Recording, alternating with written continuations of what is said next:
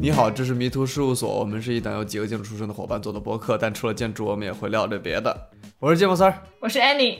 有， 呃，又是我们，嗯，对，他们几个都好忙啊。Gregory 估计还没好，估计还没有从疫苗的那个、啊那个里面好。嗯，然后猫娜应该申请学校吧？对，Sid 在准备考试，嗯，所以就祝他好运吧。今天聊什么呢？我、最近看一个特别好看的综艺叫《戏剧新生活》，你知不知道？没听过，我觉得好好看，就是戏剧啊，就是话剧。我之前也没有对它有什么了解，嗯哼，但是看了那个之后，就很想去看戏剧。是找也是找明星来，不是找的大家都不认识的，从事戏剧的一些演员和导演，嗯几个人来着，我记不得了，七八个人，在乌镇，嗯为期两个月，让排他们排节目，同时也卖票，而且他们要通过在那里卖票来获得资金，然后进行下一个排练，这样子。哦，了解，就相当于把他们在戏剧中真实的那种赚钱或者排戏的过程浓缩到镜头前。哦，开篇问了一个问题，就是问戏剧赚不赚钱？大家里面过得挺惨的，经常也没有吃的，这么惨，而且我觉得他们也很真的好贵，就租一个剧场就要一万块钱，而嗯且他们卖票一张也才一百多，然后就算坐满了，这样算下来，看着里面他们的，哎，真的还蛮难的感觉，做戏剧。嗯嗯，这种表演艺术好像都是吧，应该，嗯，他不敢弄贵，贵了没人去了，对，因为还没有普及嘛。我觉得有点就像那种现场演出能卖得起票的，就是演唱会了吧？对，但那是因为你有名气啊，大部分的现场演出人都是没有名气的，嗯，但是如果那个剧火了，像《歌剧魅影》那样，就卖得起票了，是吧？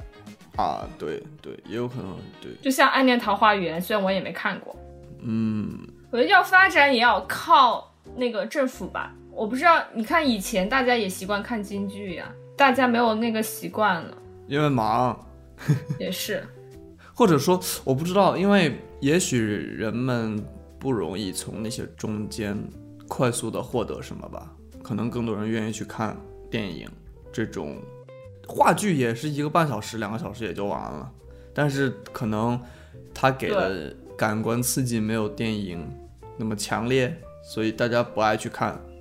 我觉得有。我看那个，按理说那个应该是现场感官比较更强烈嘛。嗯我看那个综艺，看他拍节目都哭了好多次。你隔着一道屏幕，你都能感觉到他们想传达那个情绪，所以我觉得现场应该更好。但我觉得，如果你本来就是会看的人，就没有什么问题啊。我本来不会看啊，哦，这样吗？我之前几乎我没有看过话剧，我觉得，我的意思是说，你这个人嗯如果你你这个人总是会被戏剧吸引的话，嗯，那你总会是在这个受众人群里的。就有的人他本来不是，就他真的就这个人可能就哎，我也不知道我在说什么。哦，我大概知道你的意思，就有些人可能你再跟他们说，你再怎么说他都不会看，但有些人可能就是你需要，嗯就是他不喜欢这个艺术形式啊，就没有办法。是的，我觉得我演唱会都没有看过多少次，一次还是两次。看那谁，呃，第一次看的是陈绮贞的，还挺好的。哎，我刚刚想猜陈绮贞，还真的是陈绮贞。啊、对。然后第二次，第二次去看了陈奕迅的吧，然后没有什么感觉， 在哪里？就在长沙呀。哦，好吧，哦，我对我当时那个陈奕迅呢，还是跟我室友一起看的。结婚 了，恭喜恭喜！我也不知道他听不听得见。 最近好多人结婚，哦，五一， 我觉得五一我有个朋友去参加两次婚礼，我妹去参加一次婚礼，然后我爸参加一次婚礼，我身边的就有四个。哦，对，我还有一个朋友也去参加一个婚，呃，他朋友的一个婚礼，五个。我现在知道了，发生的就五个，发生在我周围的。对啊，我感觉可能过两年以后，身边可能会有一半的人都结婚了，也不嗯，有一半吧，三分之一至少是，就是比较熟的人的话，可能至少有三分之一会，可能再过两年三十岁左右的时候，你那天前几天我妈才问我你什么时候结婚，然后我说早得很。你给我找个对象啊，是 吗？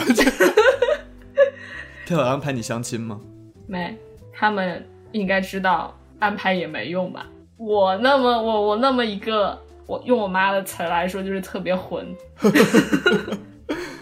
对我昨天晚上做梦还梦到我跟你结婚了，父母，不是我，不是我结婚，是我跟父母嗯讨论结婚这件事情，我不知道为什么。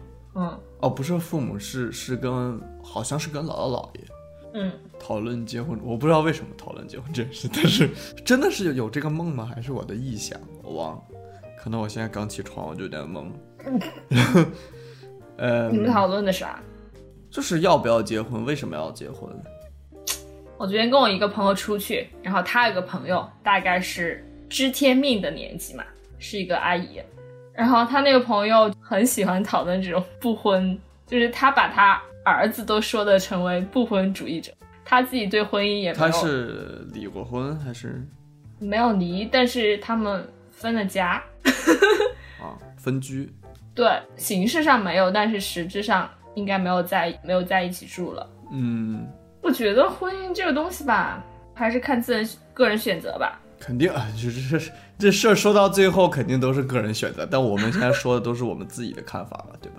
我是不太知道，我不确定我自己能从婚姻里面获得什么，说实话。其实有些时候不单是个人选择，如果因为我感受特别明显，当我回到这个圈子，回到我的家，你会感觉到莫名的焦虑。我我不是说婚姻，就周围的人会让你说找一个稳定的工作，你这样不行不行，怎么样？你这样以后怎么办？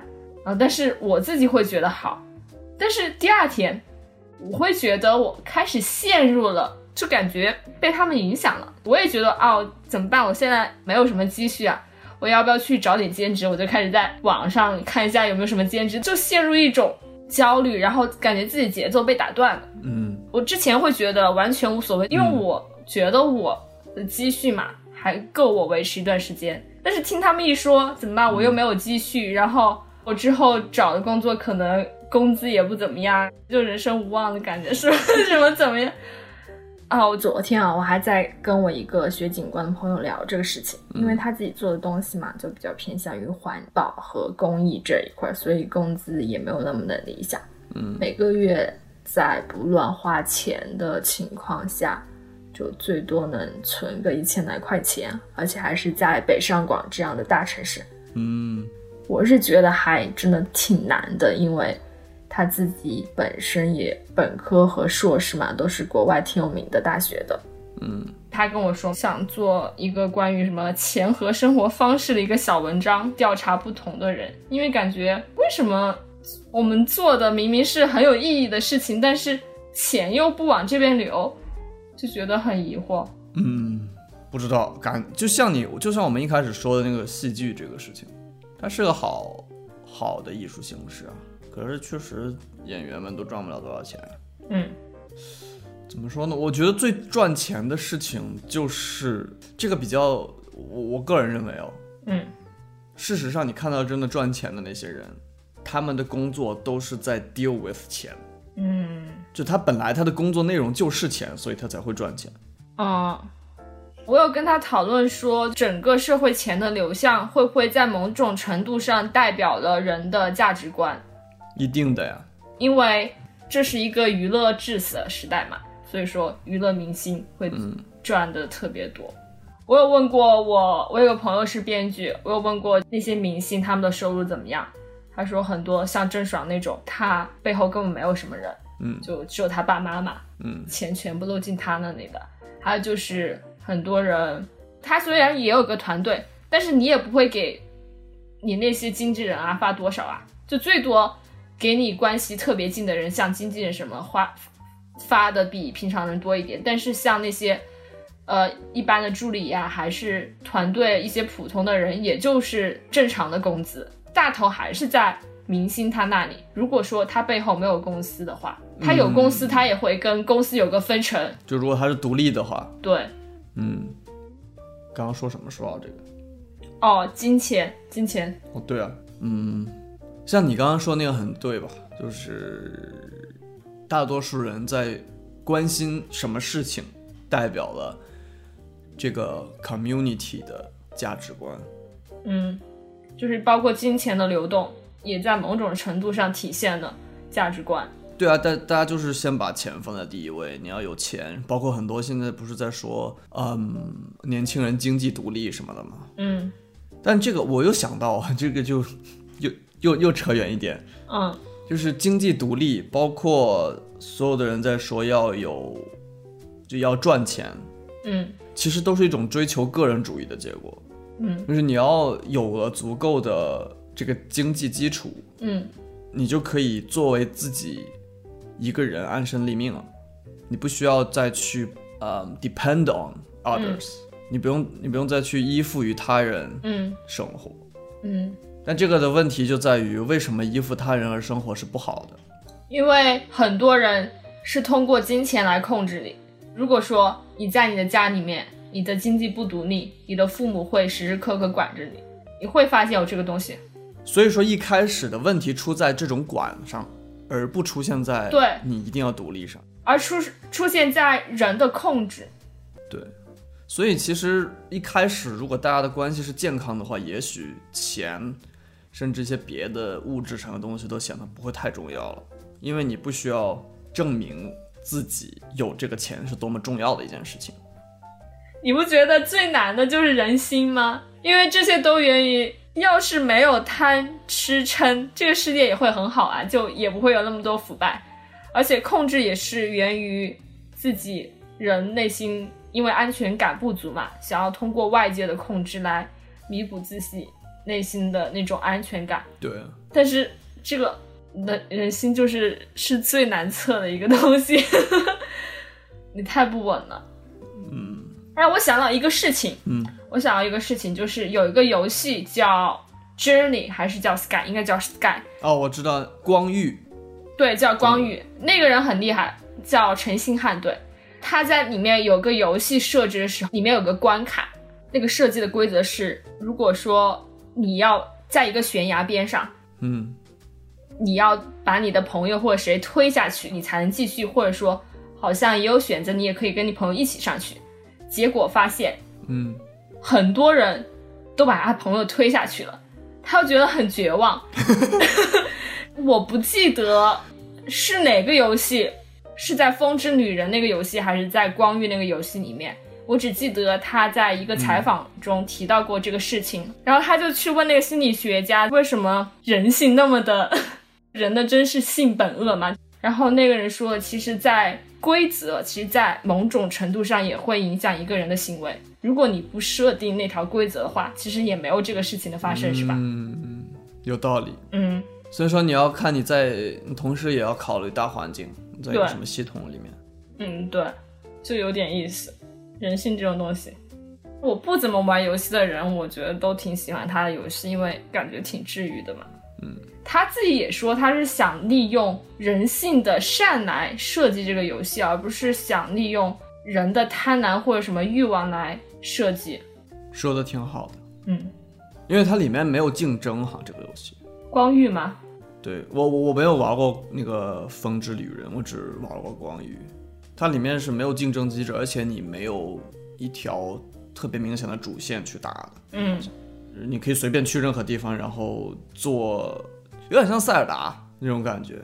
塞尔达又是什么塞尔达是任天堂那个啊？一个游戏，无所谓了。它是它还比较开放，所以你可以去完成你自己的很多很多事情，嗯你也不用跟别人竞争，嗯所以没有那么多需要去打压别人的地方吧。嗯， 打压别人，是对的，。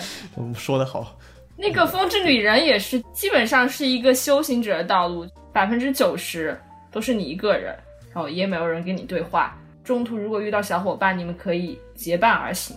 就这只是一个真的是互助的过程，没有什么其他的，嗯，其他的东西。嗯，哦对，刚说回刚才你说你回家会被说这个事儿，嗯你，刚刚是不是还想说啥？就是被念叨着要去找一个稳定的工作嘛，然后让我买保险，我说我不想买，因为我是那种活在当下、随遇而安的，让我买养老险我也不想买， 我就说没有必要，我五十，我五十五这两个不冲突啊，好不好？我没有钱去买呀、哦，那倒 对了，没钱就说没钱嘛，说什么自己随遇而安，真是的。不，我就哎呀，我觉得你知道，跟父母这种吵架，有时候就会失去理智嘛。 我觉得我当时可能我已经比以前好多了，但是因为我就是觉得五十五岁很年轻嘛，我我我不知道为什么要领养老金啊。英国的退休期限是六十七岁还是怎么的？嗯，人家一样的身体健，比我还壮实。哦，但你要，哎，不不，这不是一个，你不能用结果去论成因，因为他把退休年龄推到六十七岁，是因为人口老龄化，他必须要嗯让人、更老的人去工作才行。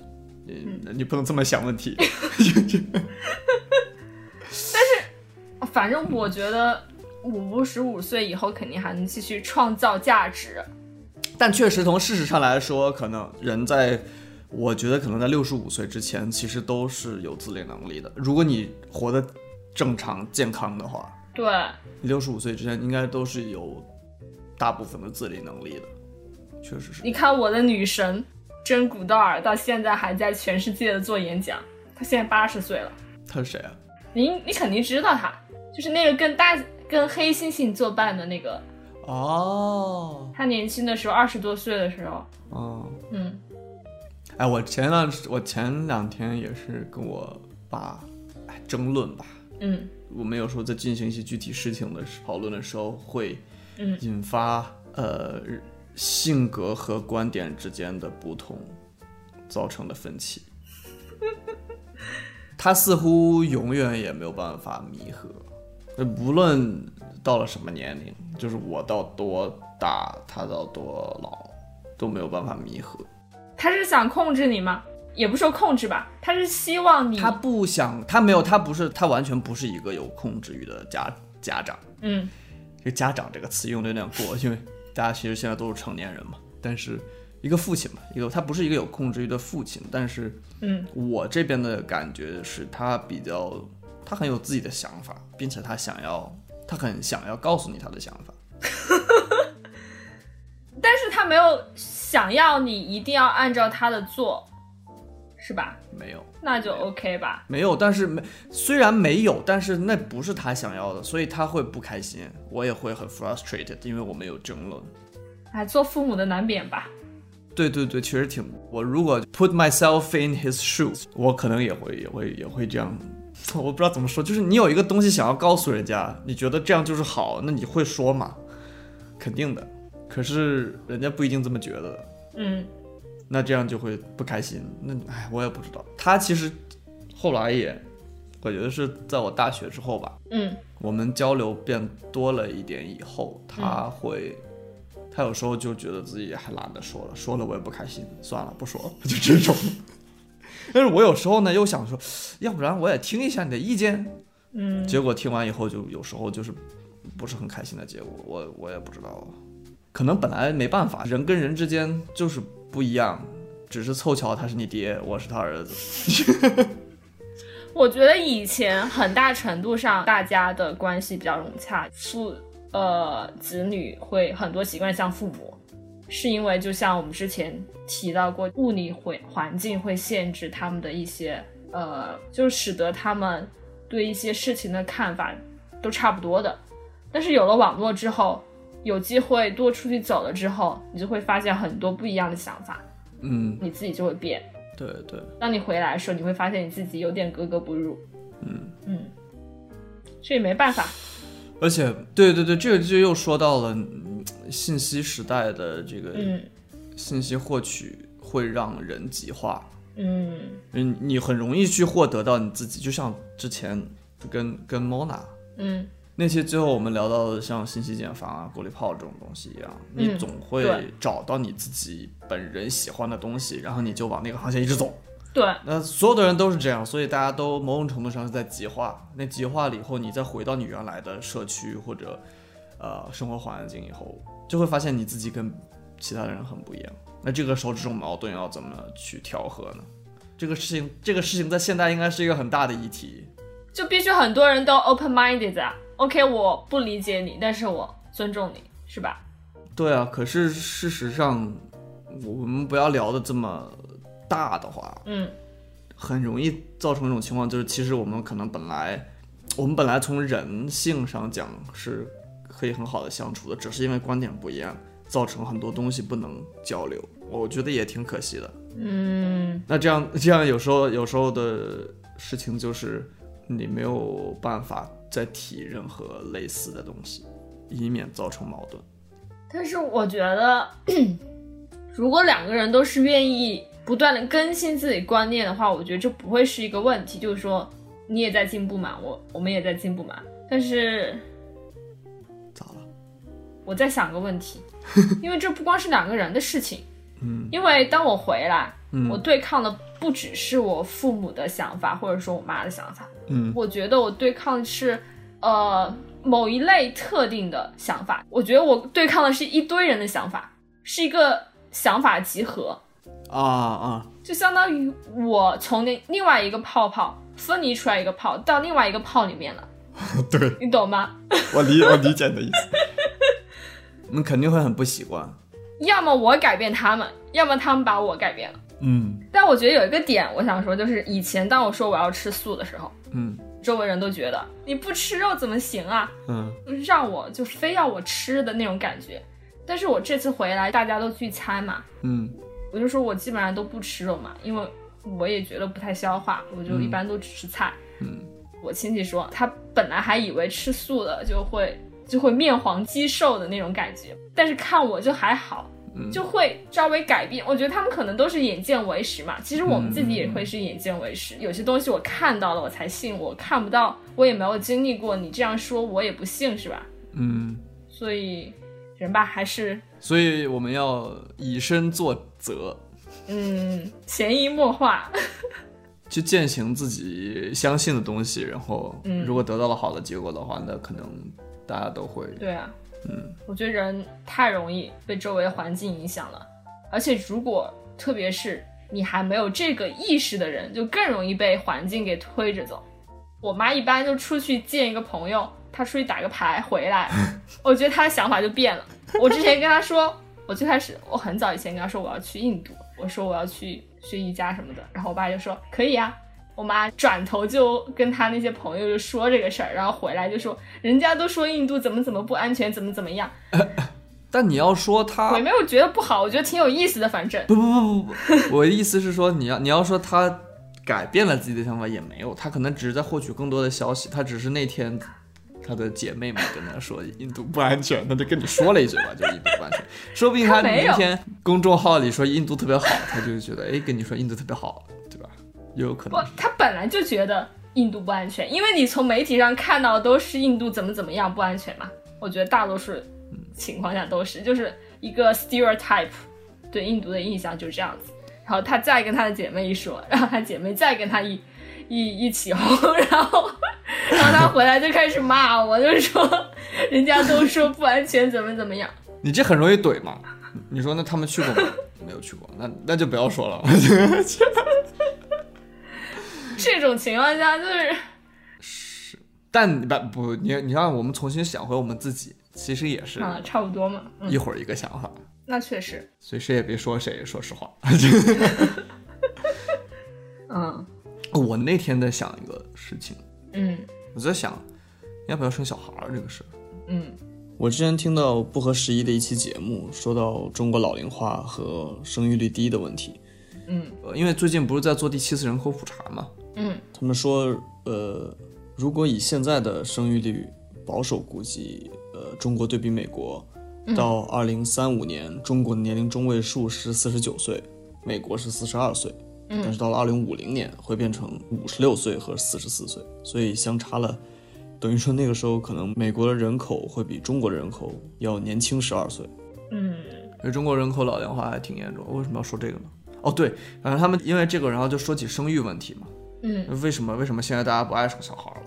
包括这就跟咱们之前聊的内容联系起来，我会觉得我自己我会比较犹豫对这种事情。我不是说我不要小孩，因为我觉得我还挺喜欢小朋友， 但嗯是去生一个孩子并且教育他，我不知道我能否成为一个好的父亲。因为还有一个点就是，嗯我好像认识的人里面，我可能比较容易不好的东西会让我记忆更深刻。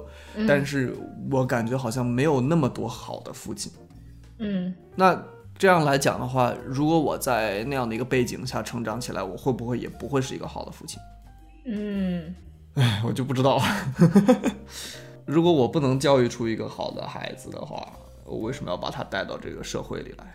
对啊，我是觉得我现在连自己都没养活，就别说小孩子了。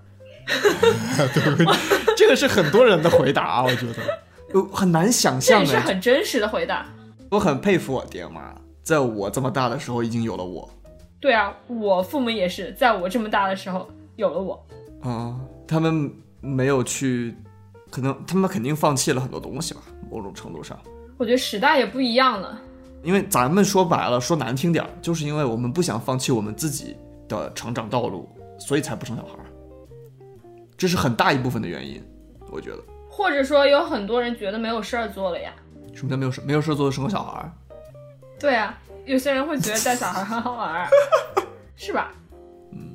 而且以前没有养猫这个风俗风俗，现在很多很多年轻人都养猫。怎么就养猫了？突然间就说到，因为我想到我朋友他养了三只猫，嗯，我觉得那个猫就是他的孩子。 养猫也很累哈。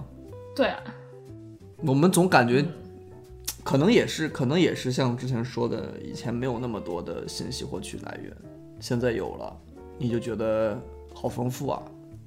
我还有另外一个选择，对，你想，呃，不是另外一个选择，而是想要自己再去体验个我我吧，我会想要再去在自我一个人的道路上，在没有别的约束的时候去体验更多的东西吧。